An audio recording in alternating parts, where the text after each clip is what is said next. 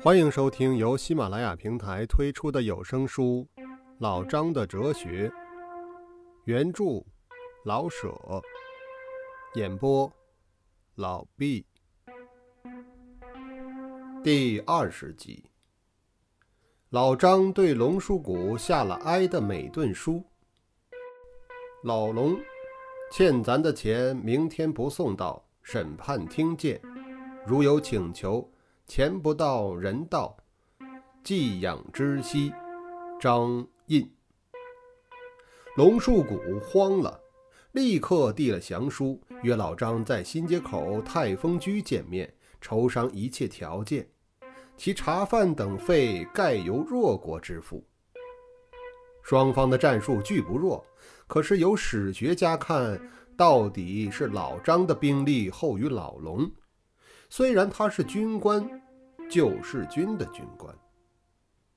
双方代表都按时出席，泰丰居的会议开始了。老龙说：“干脆的啊，大块洋钱你使了，现在和咱冲傻，叫做不行。”老张全身没有一处不显着比龙树谷优越，扬着头，半合着眼儿，用手指着老龙。哎，慢慢商议，不必着急嘛。龙俊官依然很镇定，不着急是儿子，金光的袁世凯脑袋一去不回头。你不着急，我没办法。审判听见啊！老张扭着头不看老龙，而看别的茶客吃东西。打官司，老张你不明白法律，怎么着？你看啊，现在打官司讲究请律师。假如你争的是一千元的财产，律师的费用就许是五六百。打上官司，三年五年不定完案不完呐。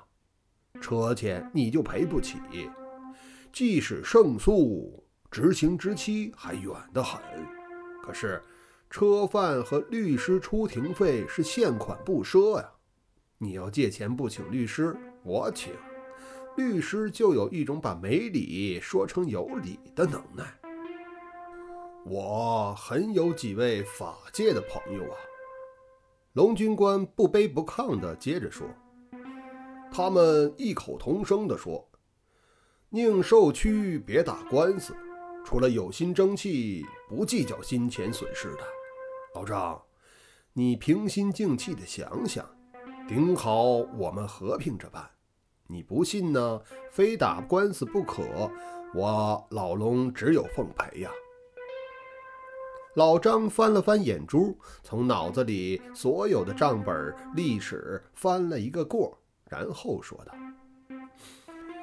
这，呃，打官司与否是我的自由，反正你成不了原告。”你的话真也罢，假也罢，我更是没工夫想。不过，老龙，你我的交情要紧呐，似乎不必抓破了脸儿叫旁人看笑话。你到底怎么办呢？慢慢的还钱，可可别别故意耍人呢啊，老龙，这话我可听过五百多回了。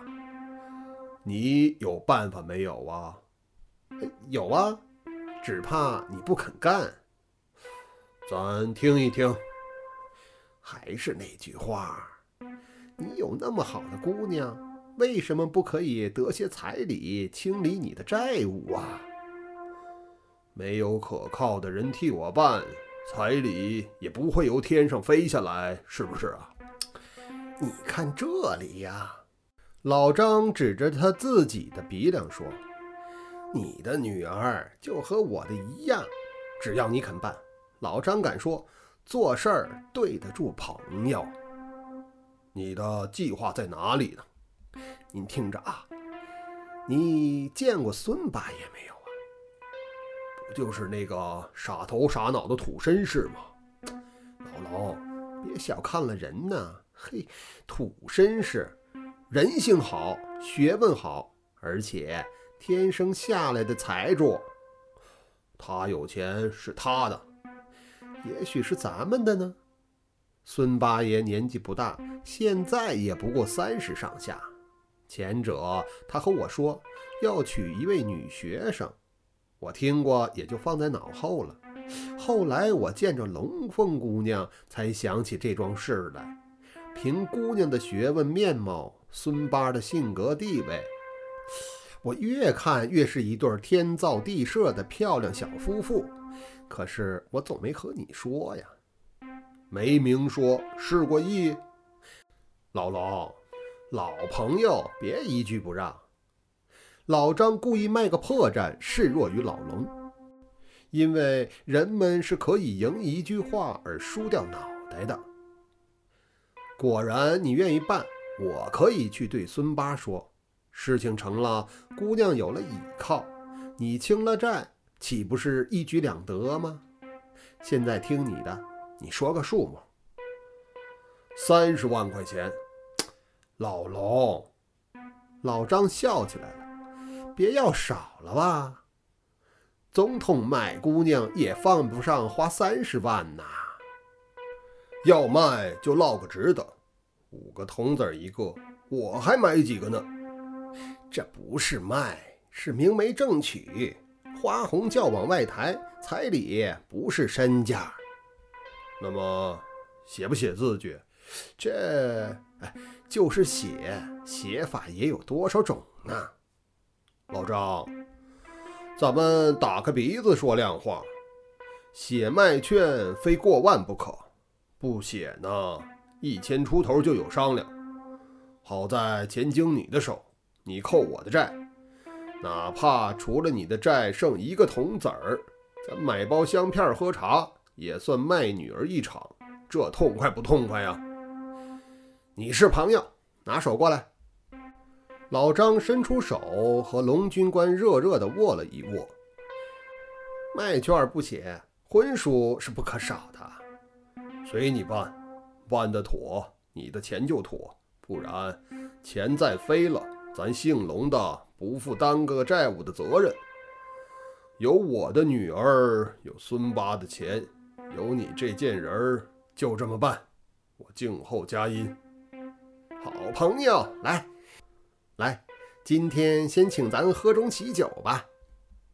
若国担负茶饭，以见降书之内。龙军官无法要了些酒菜喂喂老张。太丰居会议闭幕。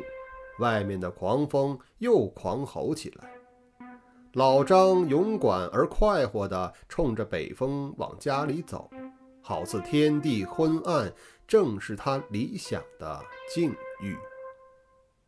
第二十集完。